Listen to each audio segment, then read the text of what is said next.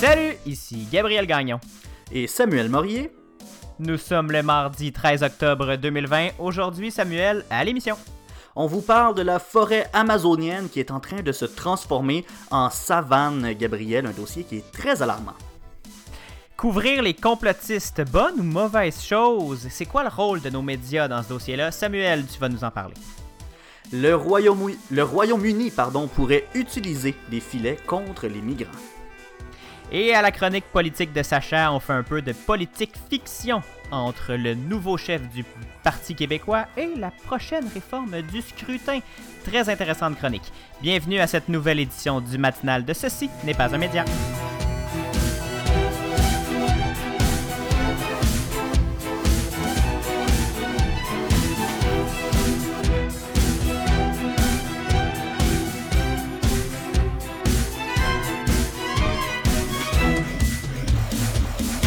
Salut Samuel! Hello, hello, comment ça va? Ça va bien, toi? On est parti, euh, c'est chapeau de roue, cette émission-là. Le micro au vent. Ben, c'est ça, il a fallu qu'on recommence parce que des petits problèmes techniques, j'ai échappé mon micro. problème technique, ouais, je pense que c'est plus le problème d'animateur. hey, hey, hey. Puis là, aussi, aussi c'est une première, Gabriel. On se voit euh, pour la première fois depuis très longtemps. On a souvent tendance à faire. Ben, en fait, on faisait notre émission à distance, euh, on faisait juste écouter parler, on se voyait pas vraiment. Mais aujourd'hui, on a décidé d'essayer avec les caméras. Et euh, ben oui. C'est sympathique, ça fait changement. Ben... Parce qu'on faisait de la radio en faisant de la radio, normalement, en ne se voyant pas. Puis là, on s'est dit, quoi, quoi de mieux d'utiliser la technologie ah oui. Allumer, allumer nos webcams? Ben oui, ça fait tellement 2020 cette affaire-là. Je me sens. Euh, de la radiovisuelle. Ben, wow! Samuel, as-tu vu passer euh, cette semaine dans les médias et sur les réseaux, sur les réseaux sociaux l'histoire des jeunes garçons du secondaire qui, mettaient des, qui, qui mettent des jupes pour protester contre le code vestimentaire des filles? Même si tu parles mal des filles, je sais qu'au fond t'as compris. Balance ton quoi,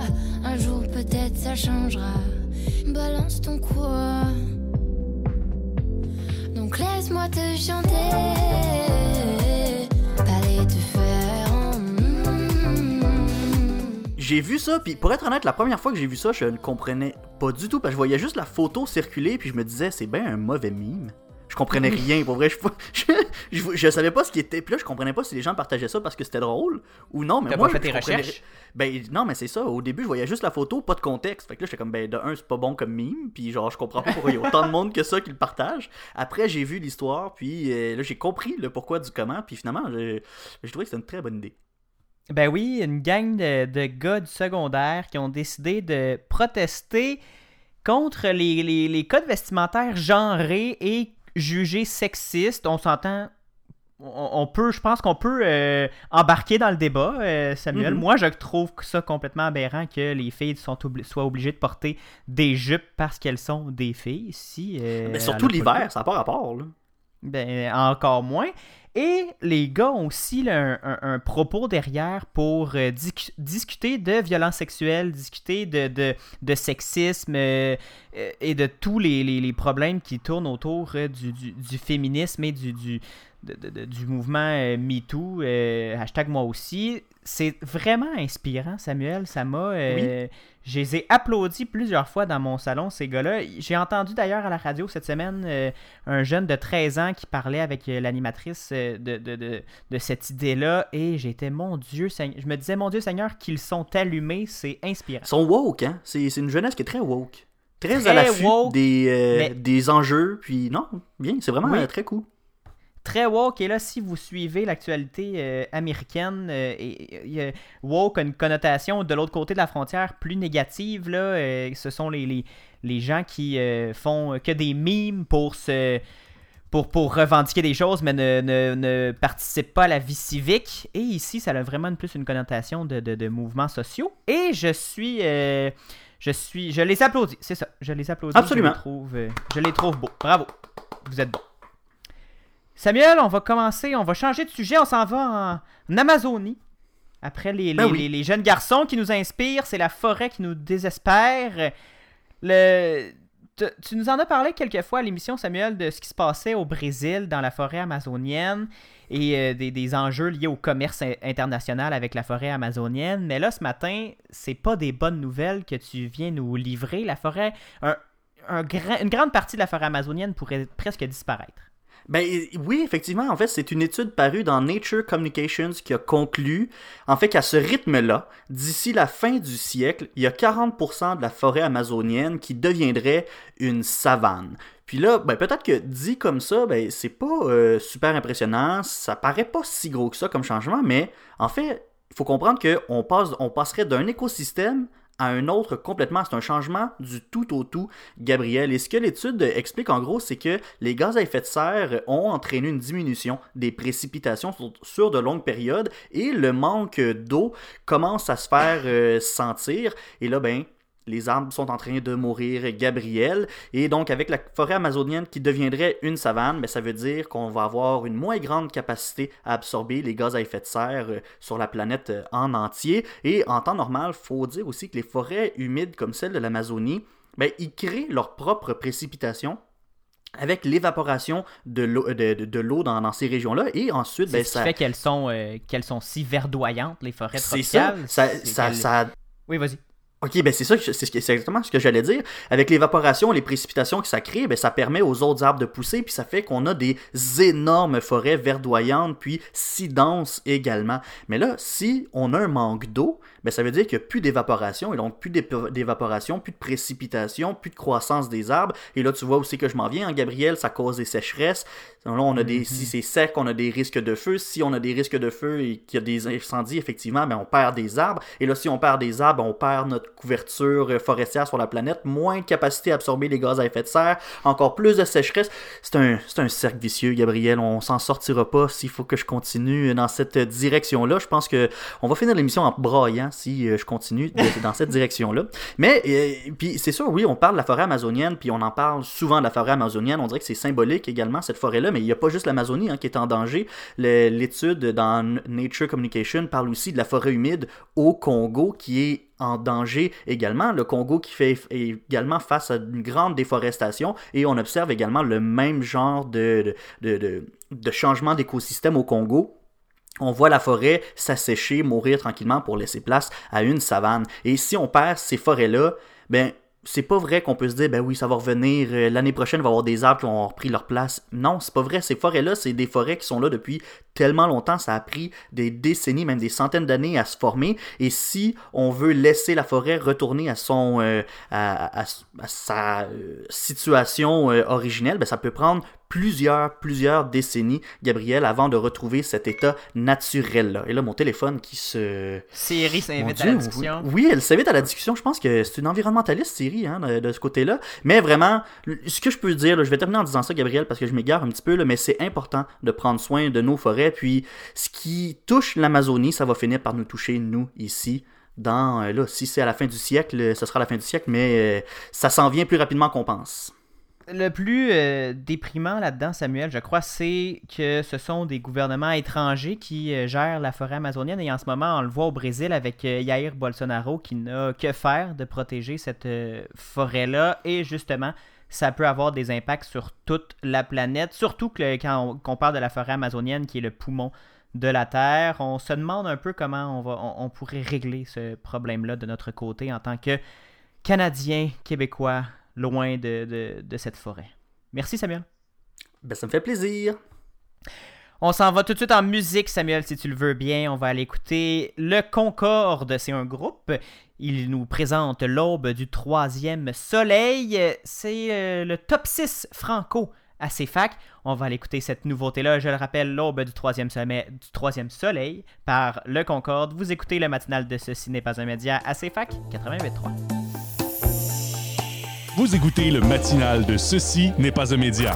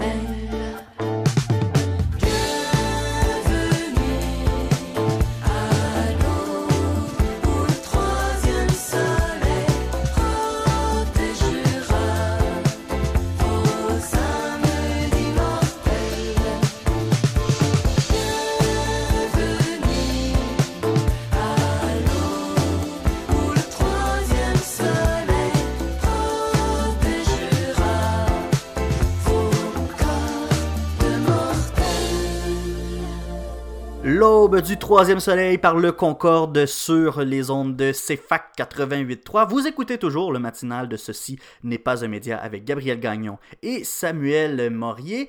Gabriel, la, commission antitrust de la Chambre des représentants aux États-Unis, celle qui est chargée d'évaluer le monopole des GAFA et de formuler des recommandations, a finalement déposé son rapport la semaine dernière et après 16 mois de travail et de réflexion sur l'espace qu'occupent Google, Amazon, Facebook, Apple, le comité a finalement abouti à des recommandations qui sont euh, assez extrêmes. En fait, c'est fini là, la rigolade pour euh, les géants du web.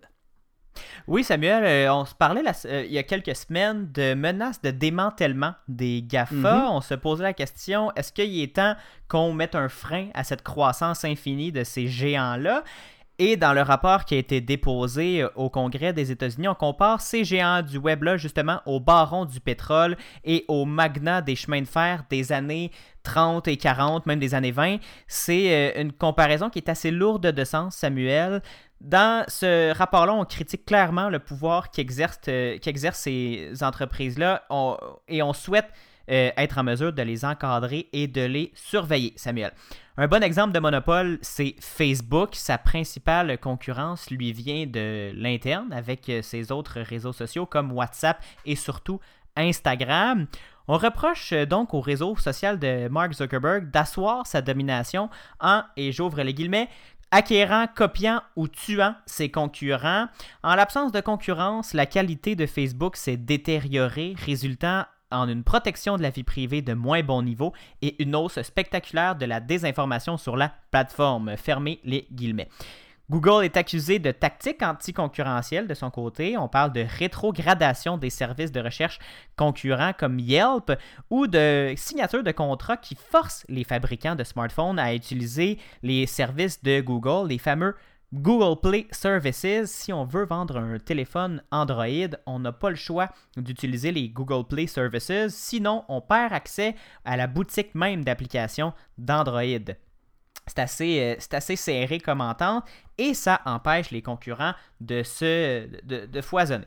Amazon et Apple ne sont pas en reste, Samuel. Sont, eux, eux autres ne sont pas accusés de monopole, sont plutôt accusés d'exercer un pouvoir de marché significatif et durable. Ce sont Ouais, les on mots joue sur les mots un peu là, avec ça. là. Oui, mais exactement. Mais du, du côté d'Apple, euh, l'entreprise n'est pas celle qui vend le plus d'ordinateurs, n'est pas celle qui vend le plus de téléphones. Elle est en deuxième ou même troisième place dans tous ces marchés-là. La seule position dominante qu'elle a, c'est sur le marché des tablettes, mais c'est pas un assez gros Mhm. marché pour pouvoir être euh, catégorisé de monopole. Euh, ce qu'on ce qu'on leur reproche plutôt, c'est d'avoir autant d'influence sur leur boutique.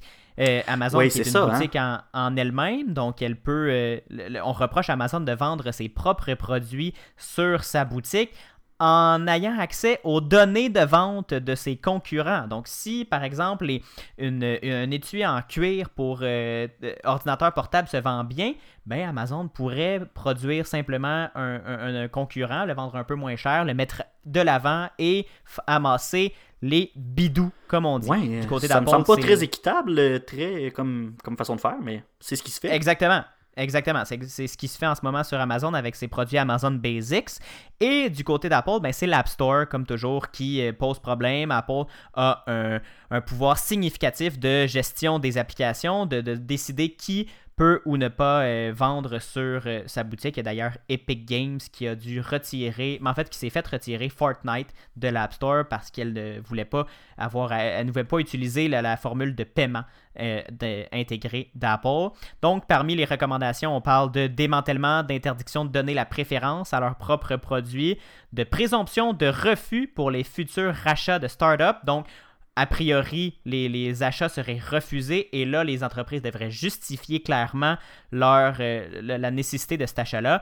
Et il y a un petit problème, Samuel, comme toujours. Seul, euh, sur les 13 députés membres de la commission, il y a juste les démocrates qui ont signé le rapport. Les républicains, dans ce monde polarisé, dans cette politique américaine très, très, très polarisée, les républicains ont manifesté leur désaccord avec les mesures proposées, jugeant que le libre marché pourrait mieux servir les Américains. Ça me semble être un dossier qui risque de se régler avec les élections de novembre qui s'en vient. En tout cas, c'est ce que c'est ce que j'imagine là en fait. Hein. Si euh, on voit un run de marée démocrate, en tout cas que les démocrates réussissent, réussissent à s'emparer euh, de la Chambre des représentants, du Sénat peut-être, ben probablement que ça va bouger plus vite que si on doit Mhm. négocier avec les républicains encore une fois euh, qui, qui vont vouloir bloquer ce dossier-là. Merci Gabriel pour cet éclaircissement. Ça fait plaisir. On va aller prendre une courte pause au retour. On s'interroge sur euh, la place de nos médias par rapport aux, euh, aux nouvelles sur les complotistes. Les complotistes, pardon. Les médias peuvent-ils et doivent-ils tâter le pouls du réel? Je vous fais une petite réflexion au retour de la pause. Vous écoutez le matinal de Ceci n'est pas un média. Gabriel Gagnon et Samuel Morier analysent et discutent de ce qui vous touche. Pour aller plus loin que les manchettes, abonnez-vous sur votre plateforme de podcast préférée, visitez le ceci n'est pas un média.com, partagez les épisodes et écrivez-nous sur Facebook et Instagram. Et on aime aussi recevoir 5 étoiles sur la balado de votre iPhone. Le matinal de Ceci n'est pas un média, dès 7h en balado et dès 9h à CFAC 88.3.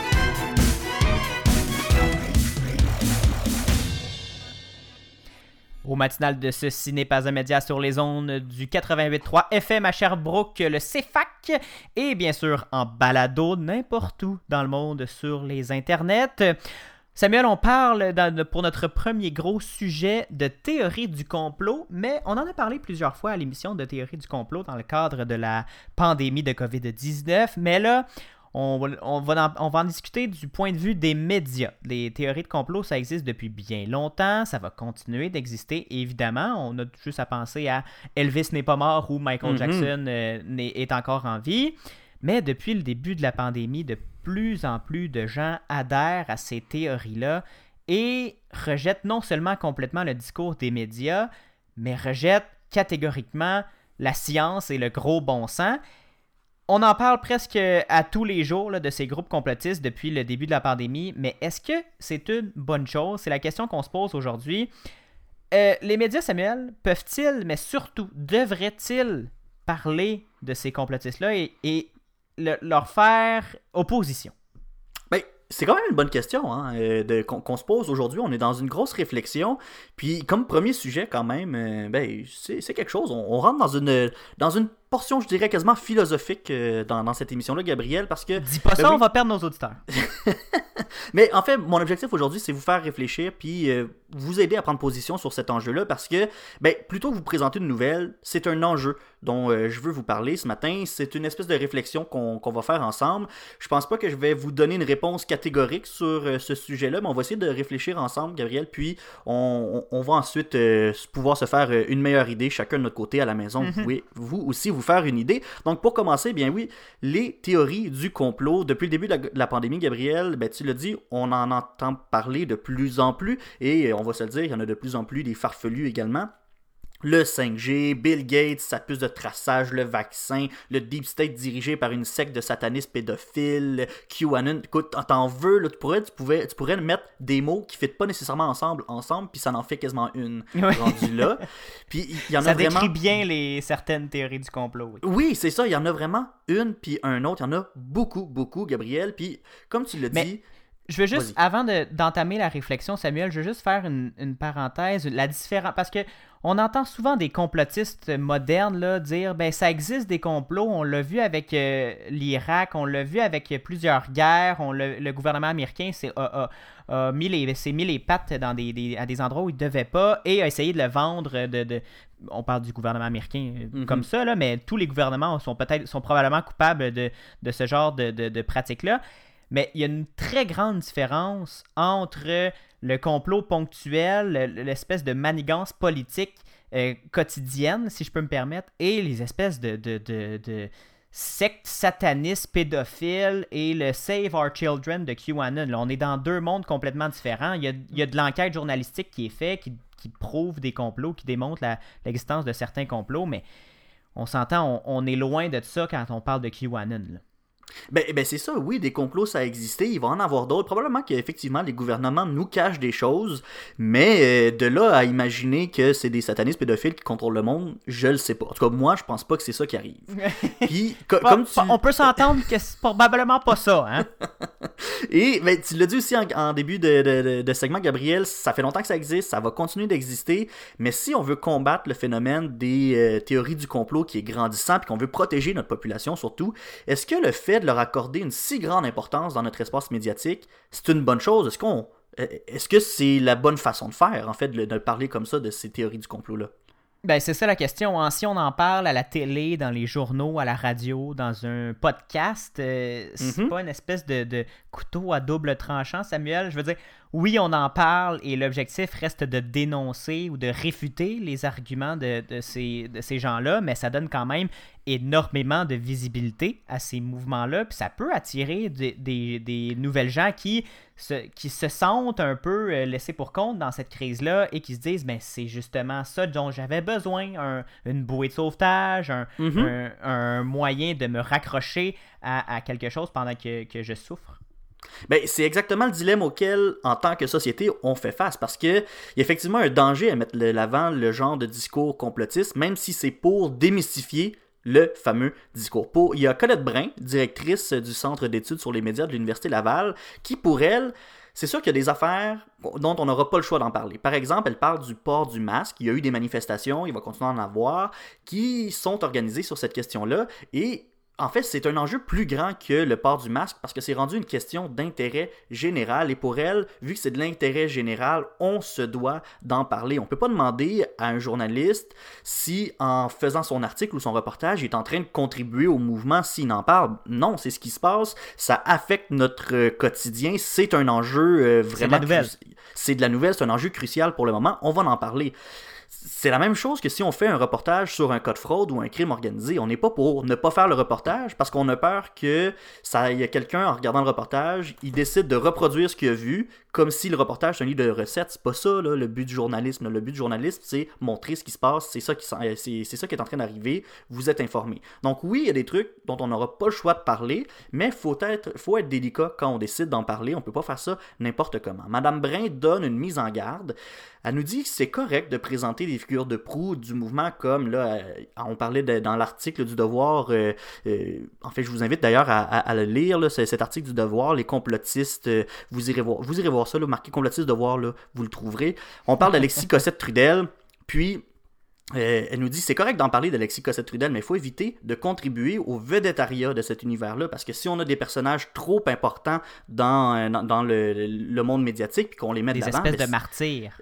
C'est ça, ça fait des martyrs et là, les gens vont avoir un capital de sympathie pour ces gens-là. Il y a Roxane Martel-Perron, qui est directrice de l'éducation euh, et du développement des compétences au Centre de prévention de la, radical- de la radicalisation menant à la violence. C'est un gros, gros nom, Gabriel, mais c'est en fait le CPRMV. Et euh, pour elle, les, les médias ont le devoir de témoigner de ce qui se passe, mais il faut faire attention de ne pas devenir la courroie de transmission ou le porte-voix des idées et des revendications de ces mouvements-là. Il faut décortiquer et comprendre, mais aussi corriger le tir quand il y a de mauvaises informations ou des théories du complot sans en faire la promotion, sans les valoriser. Vous aurez compris que c'était une citation de Madame Martel-Perron. J'ai euh, d'ailleurs dans plusieurs salles de nouvelles, on a remarqué que la couverture des manifestations anti-masques avait grandement diminué. Au début de ces manifestations-là, on était directement dans la manifestation avec euh, un journaliste puis un caméraman. Aujourd'hui, on semble avoir pris un pas de recul. Donc les médias, ils veulent bien faire leur job. S'ils veulent bien le faire leur job, sont un peu obligé, Samuel, de parler de ces mouvements complotistes-là. C'est de la nouvelle, comme on l'a dit, mais ils doivent jouer sur une fine ligne là, pour pas tomber dans cette espèce de coup de pub, de cette promotion-là de la théorie du complot. Est-ce que toi, tu proposes ou tu as réfléchi à une bonne approche journalistique pour traiter de ce genre de sujet-là? Ben, écoute, l'affaire, c'est qu'il y en a une, mais en même temps, il n'y en a pas. Il n'y a comme pas de réponse, de bonne réponse à cette question-là. Colette Brin de l'Université Laval, elle nous parle d'un espèce de sandwich de vérité où on va encadrer l'information fausse ou douteuse de faits et de science. Donc, si on parle, par exemple, de la manifestation anti-masque, ben, il faut que dans le texte, ça soit évident c'est quoi le consensus scientifique qu'il y a par rapport à cette question-là. faut pas qu'on laisse place au doute. faut laisser autant de visibilité au consensus qu'à la manifestation et aux propos des anti-masques. faut pas laisser dans une phrase obscure la fin du texte où il y a personne qui va, où les gens risquent de pas la lire, c'est quoi la, vérité ou le consensus scientifique? Faut vraiment que ça soit clair. Et là, j'ai retrouvé le titre de l'article, je l'avais pas sous les yeux, mais c'est l'article, la- l'article Comment couvrir les complotistes du devoir. Vous irez lire ça, il y a un petit peu plus euh, de, détails. Mais il y a aussi une question des intervenants là, dans la façon euh, dont on va couvrir un événement. Souvent, ben, ces intervenants-là, c'est des gens qui sont en colère après le gouvernement, la santé publique, les médias, puis bien d'autres mondes. Puis c'est normal que quand on va chercher leurs réactions, ce soit des réactions qui soient sur le ton de la colère. Puis si on fait juste prendre une clip de ça, on isole ça, ben ça peut devenir viral, caricatural, puis ça peut être dangereux, ça va juste euh, encore plus aliéner ces gens-là. Puis aussi, en parlant de ton, justement, ça c'est une grosse affaire aussi. Il faut faire attention avec le ton qu'on utilise. Quand c'est mal dosé, puis qu'il y a un affrontement d'idées qui est clair, ça peut juste exacerber la, polarisation qui existe déjà, puis ben, ça va juste mener à des, déboulements, des- même des pertes de contrôle ou des actes de radicalisation, si on veut. Puis, euh, je veux juste terminer, Gabriel, là. En fait, est-ce que c'est une bonne chose? Oui. Puis, est-ce que, en fait, est-ce que c'est une bonne chose qu'on couvre ces théories du complot-là, les complotistes? Oui, puis non. En fait, je veux pas vraiment donner de réponse, parce que les, médias sont certainement pas l'endroit privilégié pour prévenir ou freiner les théories du complot. Mais en même temps, on n'a pas bien le choix d'en parler de ces choses-là. C'est ce qui fait la nouvelle. Il faut quand même euh, démystifier ces choses-là, puis en parler de ce qui se passe. On peut pas juste laisser les gens s'embarquer dans, dans ces affaires-là. Faut, faut en parler puis prévenir les gens. Et là, de là à répondre à la question, est-ce qu'on doit tâter, est-ce qu'on peut tâter le pouls du réel, est-ce qu'on doit euh, présenter tout ça, ben ça va vraiment dépendre de l'angle et de la couverture qui en est faite, Gabriel. Est-ce qu'on doit le faire? Euh, là, ça reste. C'est, là que je vais vous laisser faire votre propre réflexion. Est-ce que euh, les journalistes ont le devoir de présenter tout ce qui se passe? Est-ce qu'on peut se garder une petite gêne puis décider pour le bien de la société de- d'enlever certains morceaux? Est-ce que, ce que Facebook a décidé récemment en, en éliminant des pages Facebook liées à QAnon? Est-ce que c'est une bonne chose? Dont Non celle d'Alexis Cossette-Trudel. dont celle d'Alexis Cossette-Trudel, effectivement. On rentre exactement dans ce débat-là, Gabriel, puis je pense que la réponse, on l'a pas encore trouvée en tant que société.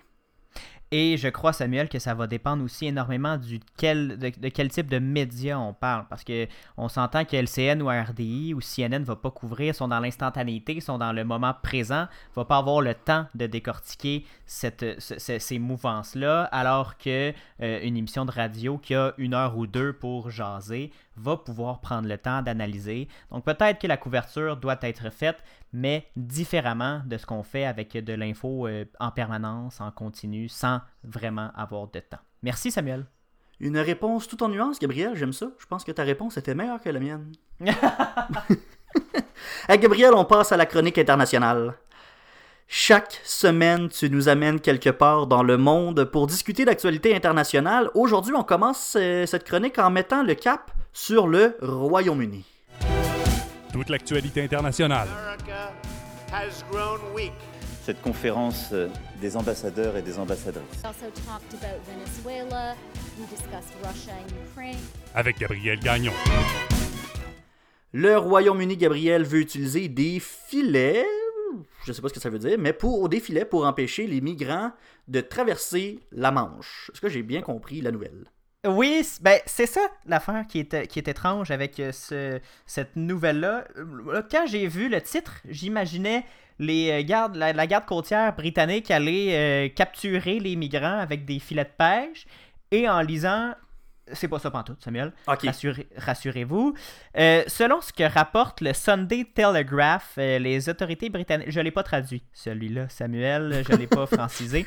Le télégraphe du dimanche. Ah Oui, les autorités britanniques seraient très proches de pouvoir déployer une nouvelle méthode, selon leurs mots, de retour en toute sécurité des migrants pour les empêcher d'entrer sur le territoire britannique en traversant la Manche. C'est Dan O'Mahony, un ex-officier de la Royal Marine qui est chargé par le ministère de l'Intérieur britannique de lutter contre les traversées illégales de la Manche.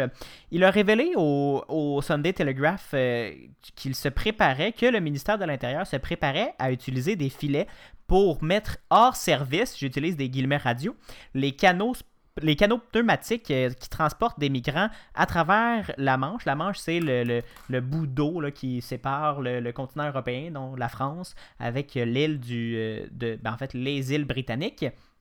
Donc, on voudrait utiliser des filets pour mettre hors service les canaux pneumatiques qui transportent des migrants en bloquant leurs hélices, Samuel. Ah ben.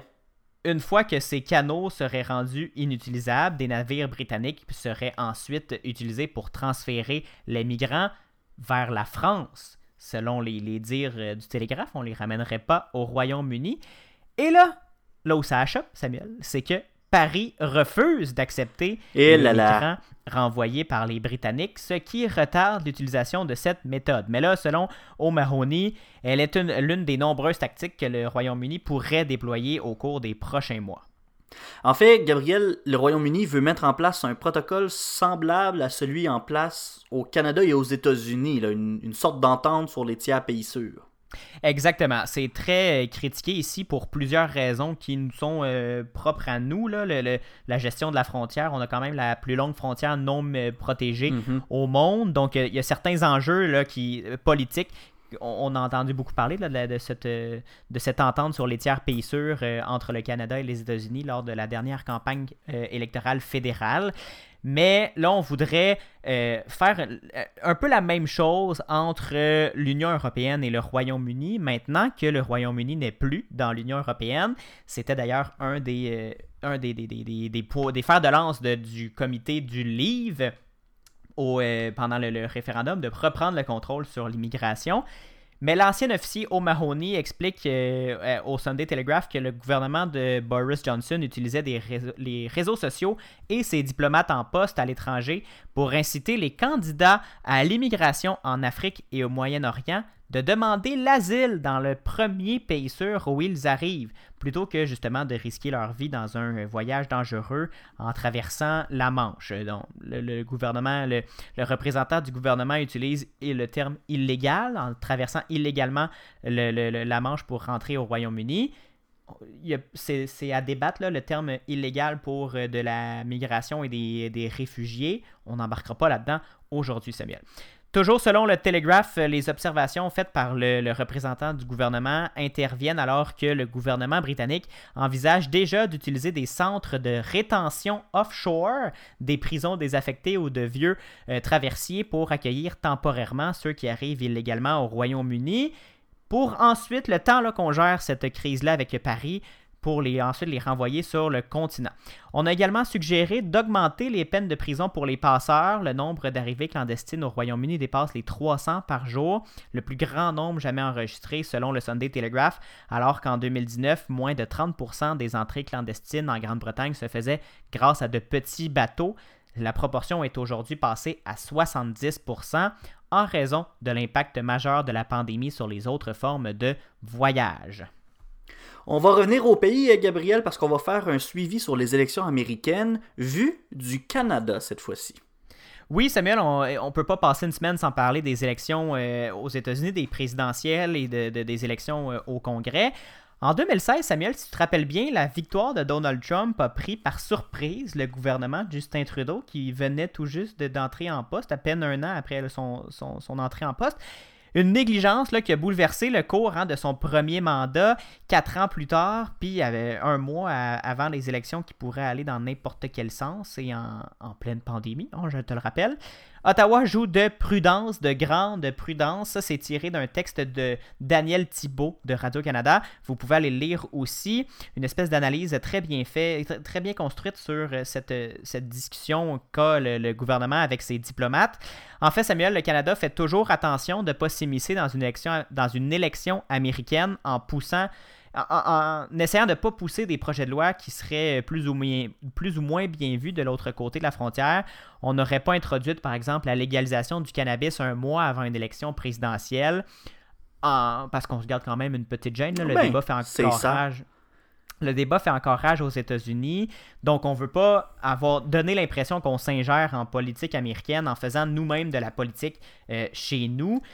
Mais là, cette année, Justin Trudeau va encore, euh, joue encore plus de prudence. Il, va même, il a même exprimé clairement cette semaine que euh, le- le- le- le- l'es- il espère en fait que le résultat des élections aux États-Unis sera clair et qu'il y aura le moins de chaos possible par la suite.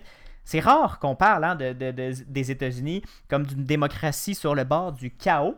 Le Mhm. premier ministre a bien choisi ses mots, mais je pense pas qu'il va réutiliser ce mot-là, euh, mon cher ami. Il a, est invité à commenter la campagne électorale américaine et comme tout bon premier ministre canadien, il ne l'a pas fait euh, de vive voix. Et euh, Justin Trudeau a précisé qu'il, justement, ne va pas s'en mêler, mais qu'il se prépare à toute éventualité. Samuel, de ce qu'on comprend, c'est qu'en coulisses, on craint euh, une soirée électorale qui se termine sans vainqueur clair. On craint une contestation, euh, une contestation et, et que Trump s'accroche au pouvoir. Ça serait évidemment catastrophique pour la démocratie américaine, mais ça aurait certainement des retombées pour nous, petits voisins de plus petits que l'État de la Californie. Je te le rappelle, Samuel, donc on essaie de marcher sur des œufs, comme d'habitude, mais des œufs encore plus fragiles cette année. On dit en coulisses qu'Ottawa observe, surveille, discute sans se faire repérer. En fait, on veut être oublié. C'est vraiment l'objectif d'Ottawa, Samuel. Un conseiller politique des libéraux expliquait à Daniel Thibault euh, de Radio-Canada toujours qu'on ne veut absolument pas que le Canada soit mentionné pendant une campagne américaine. Surtout avec Donald Trump comme président, on ne veut pas être un sujet de discussion et devoir gérer les possibles répercussions, Samuel. Donc, on se garde une petite gêne, comme je l'ai dit, encore plus cette année. Et là là, ben oui, on va surveiller ça, Gabriel. Il reste un mois. On va voir euh, les résultats des élections. Ensuite, merci, Gabriel, pour ce tour euh, de l'actualité internationale. Ça fait plaisir. On prend une pause musicale. On s'en va écouter PLK et Hamza avec la chanson Pilote. Un peu de rap français, Gabriel. Ça va euh, nous réveiller bien comme il faut ce matin. On s'en va écouter ça. Au retour, la chronique politique de Sacha Audet. Restez là. Elle est brune, elle a des grosses fesses. Pour la sortir, il faut la grosse caisse. La grosse liasse dans la poche, God bless. Je fais mon tour dans le check, je roule terre sans S. En gros format comme à la télévision. Je les calcule pas, cela c'est des gros bidons. Sur chaque transac, je touche ma commission. Je suis toujours en mission, 9 de c'est la maison. Je pilote la caisse, ma chérie, t'en fais pas. Si le compte te parle, tu sais bien que tu sais pas. Pilote un Porsche qui fait le prix d'un F3. Raptor sur le périph' en aqua. Je me demandais comment on se connaît, toi. T'es comme les autres, tu peux m'embler. Je me demandais comment on se connaît, toi. T'es comme les autres, tu peux m'embler. Elle veut qu'on quitte le pays, qu'on aille se balader. J'ai des affaires à conclure, des trucs J'ai la ceinture rouge dans la MG, mais je fais pas de karaté. En moi, je trouverai pas la paix. Mon cœur est noir comme scarabée. J'ai mis la dernière EP, frère, toujours OP.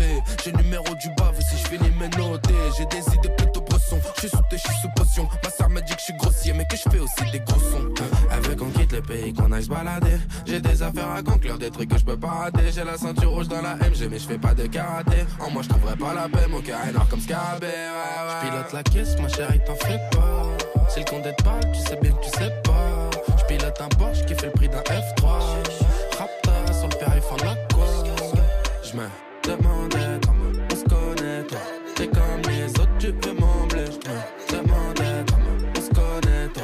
T'es comme les autres, tu peux J'ai de m'embler. la Maria, hors des Pays-Bas. J'suis dans la benzo, t'es dans l'anonymat. Et dans mon bloc, c'est la cosa nostra. J'suis rapta, j'fais son boulot en tata. Sur mon Glock et basta. J'ai que les zéros La marina sur un jet ski. Dans la mêlée, on va recommencer. Oh, baby, non, non, non, non, non, non. Tu veux sauce, gars, baby, il se trouve devant toi. Je même plus le club avec son. Elle veut qu'on quitte le pays, qu'on aille se balader. J'ai des affaires à conclure, des trucs que je peux pas rater. J'ai la ceinture rouge dans la MG, mais je fais pas de karaté. Oh non, non, je pas la paix, mon cœur est noir comme scarabée. Je pilote la caisse, ma chérie, t'en fais pas. Si le compte te parle, tu sais bien que tu sais pas. Je pilote un Porsche qui fait le prix d'un F3. Raptor sur le périph' en aqua. Je me demandais comment on se connaît, toi? T'es comme les autres, tu peux m'embler. Je me demandais comment on se connaît, toi? T'es comme les autres, tu peux m'embler.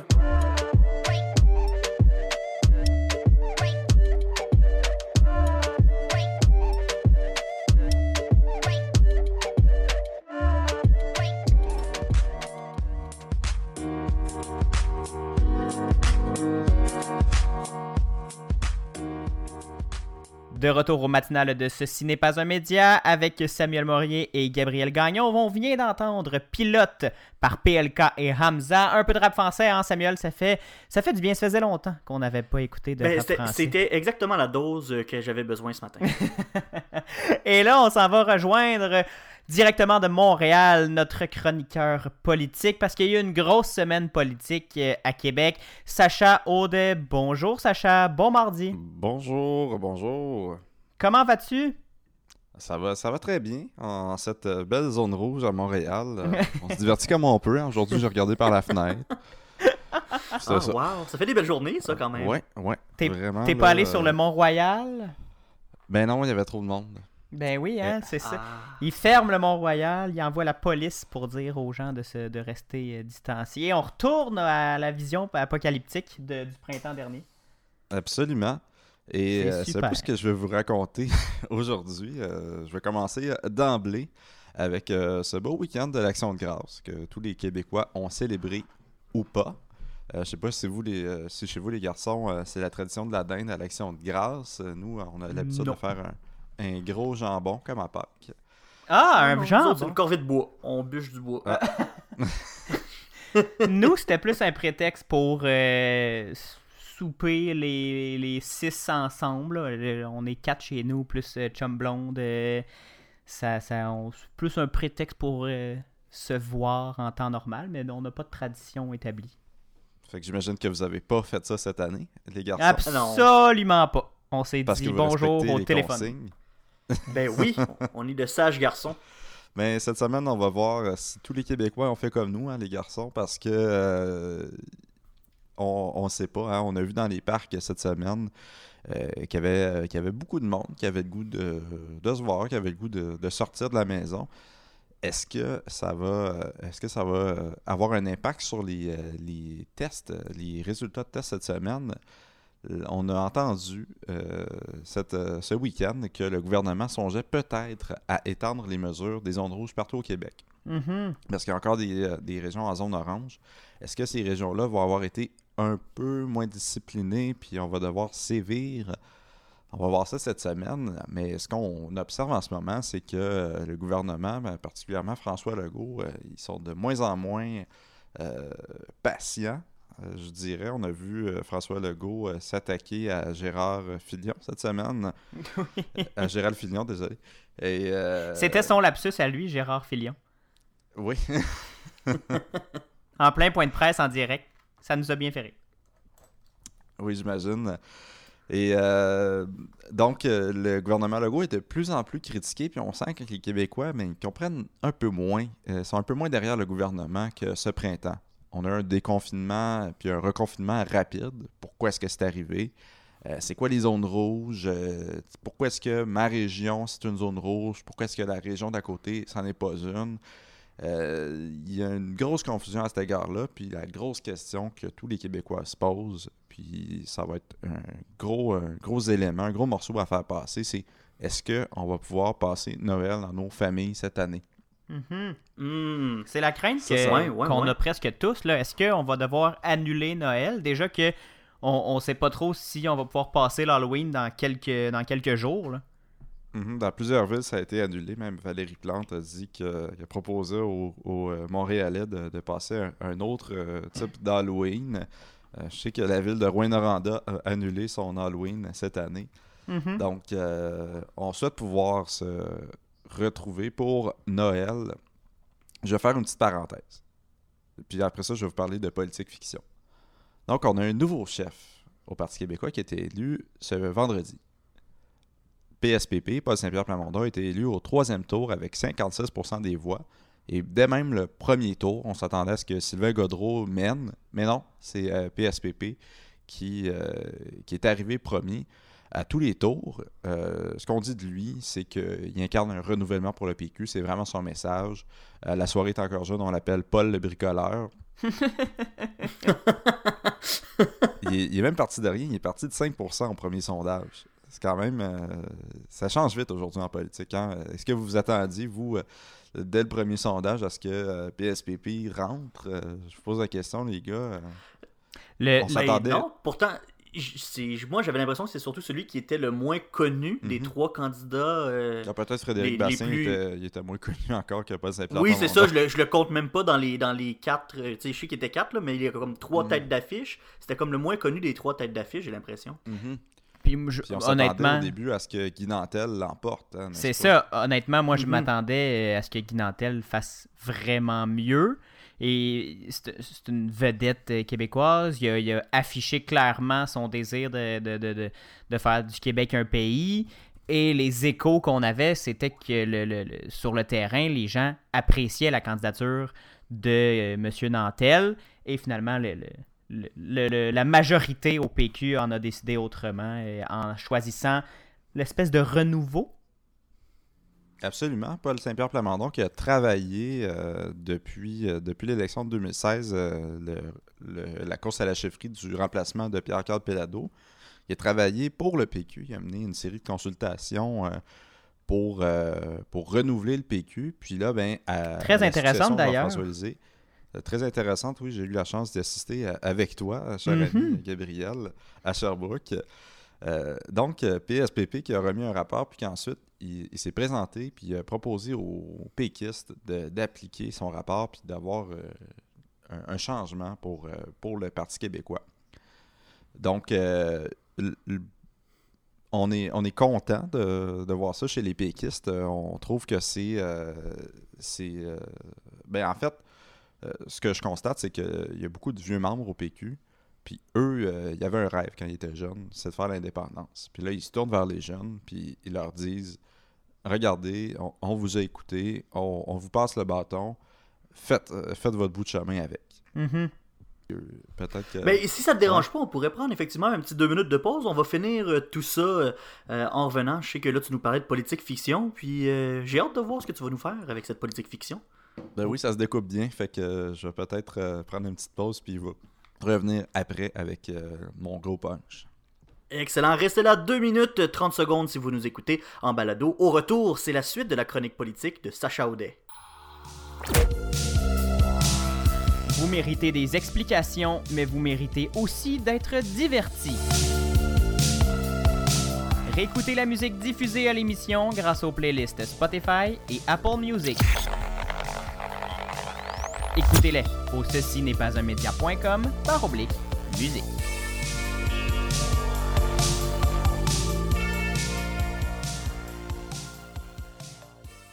Vous écoutez le matinal de Ceci n'est pas un média avec Samuel Morier et Gabriel Gagnon. Sacha Audet est avec nous, c'est sa chronique politique. Juste avant euh, d'aller en pause, il nous parlait du tout nouveau chef du Parti québécois, Paul Saint-Pierre euh, Plamondon. Est-ce que tu avais un dernier mot à nous dire sur euh, PSPP, Sacha? Ben, c'est un, un chef qui n'est pas élu en ce moment. Donc, euh, ce qu'on dit, le spin, c'est qu'il euh, qu'il va avoir beaucoup de temps pour communiquer. Est-ce que ça va arriver? Peut-être que oui, peut-être que non. Les deux derniers chefs euh, qui ont fait ça, ben, c'était euh, Jagmeet Singh euh, au, NPD, puis, puis ben, il y avait Yves-François Blanchet du Bloc québécois, puis les deux se sont... Ben, Yves-François Blanchet, ça a duré à peine un an, sa chefferie, ça l'immédiat, puis Jagmeet Singh, ça, ça a duré un an aussi, mais euh, ce qu'on retrouvait, c'est qu'on on arrivait difficilement à s'intégrer dans l'actualité. Donc, est-ce que PSPP va Mhm. pouvoir faire ça? Ben, Mais PSPP, qui est- d'ailleurs était, euh, s'est présenté aux dernières élections et a été battu. Mhm. C'est présenté dans Prévost. Euh, J'aurais peut-être une suggestion pour euh, M. Saint-Pierre Plamondon. En 2022, les Québécois vont être appelés à se prononcer sur la réforme du mode de scrutin tel que proposé par le gouvernement Legault euh, en même temps. C'est vrai ça, on l'oublie, hein? Donc, oui. Il va y avoir deux bulletins de vote à l'élection. Il va y avoir l'élection, le bulletin de vote de votre député, parce qu'on est encore dans un système uninominal à un tour. Donc, vous allez voter pour le député de votre circonscription qui représente un parti. Puis ensuite, on va vous poser une deuxième question. Ça va être une question référendaire sur un nouveau mode de scrutin que le gouvernement Legault va nous proposer. La loi sur les consultations populaires prévoit que les membres de l'Assemblée nationale, les élus, vont pouvoir choisir de se positionner dans l'un des deux comités, le oui et le non.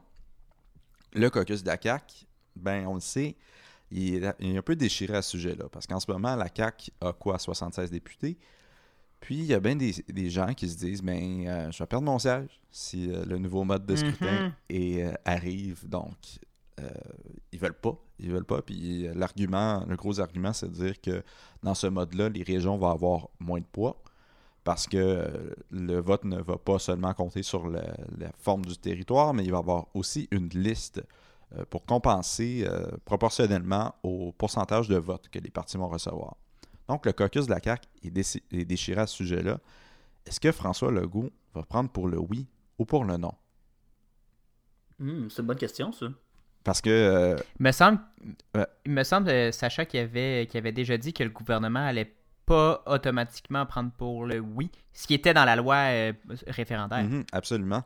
Donc, François Legault va sûrement décider de ne pas, euh, de ne pas choisir un des deux camps, de, se, mettre, euh, de se mettre neutre, de ne pas se prononcer sur la question.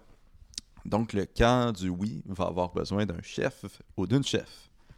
Est-ce que le Parti québécois, qui a eu beaucoup de leadership euh, sur, euh, sur ce projet de loi-là, euh, sur cette réforme-là, va pouvoir prendre cette place-là? Parce que euh, le, le chef du Parti québécois, Paul Saint-Pierre Plamondon, va pouvoir profiter de cette tribune-là pour, euh, pour se faire valoir, pour se montrer, pour montrer son leadership, pour prendre sa place.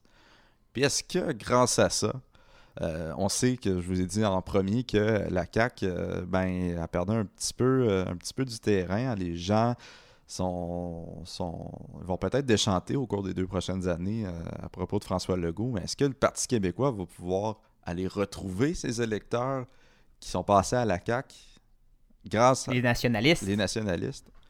Donc, euh, on, croyait que les cartes étaient toutes jouées pour 2022, mais je vous annonce, messieurs, que peut-être, mais peut-être que euh, va y avoir euh, il va avoir du changement. Peut-être que euh, ça se passera pas comme prévu.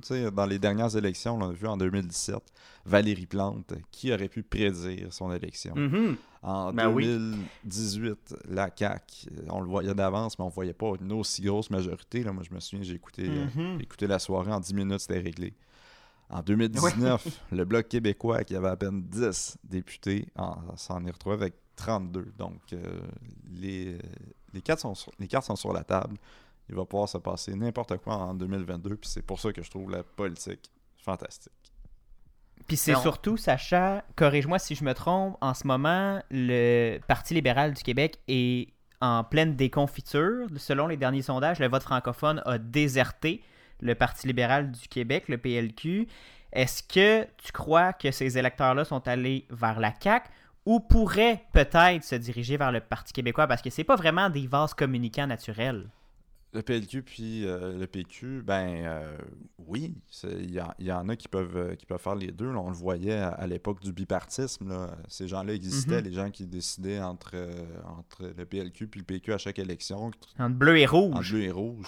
Il y en a, il y a des traits bleus puis il y a des traits rouges.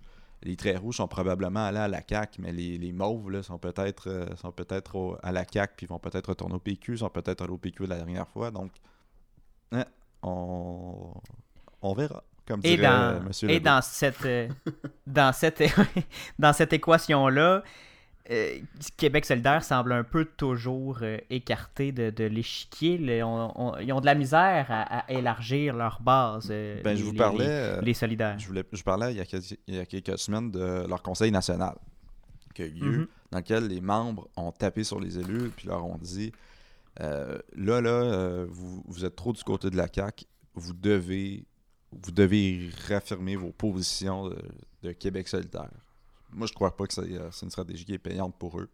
Je crois que pour les membres, euh, ben, les membres défendent des idées, donc euh, pour eux, c'est important que les élus défendent leurs idées. Mais il faut se rappeler que les députés sont là pour, pour représenter le peuple. Puis, ils ne doivent pas seulement représenter leurs membres. Ils doivent représenter tous les, les citoyens de leur, circonscription. Donc, de, de se concentrer, de se camper dans ses positions, euh, c'est peut-être pas la meilleure décision quand on veut gouverner. De Excellente ça, réflexion, De sages paroles, Sacha. Sacha. Ça, ça vient du cœur.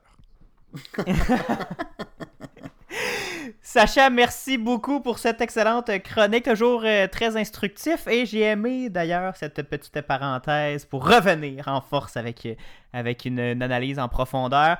On va, te, réinviter très prochainement parce que ça bouge énormément en politique euh, québécoise ces derniers temps. Peut-être qu'on va devoir parler euh, dans les prochaines semaines, dans les prochains jours. Je m'avance, mais sur euh, l'avenir du docteur Horacio Arruda. On, Il y a des gens qui demandent sa tête là, ces temps-ci.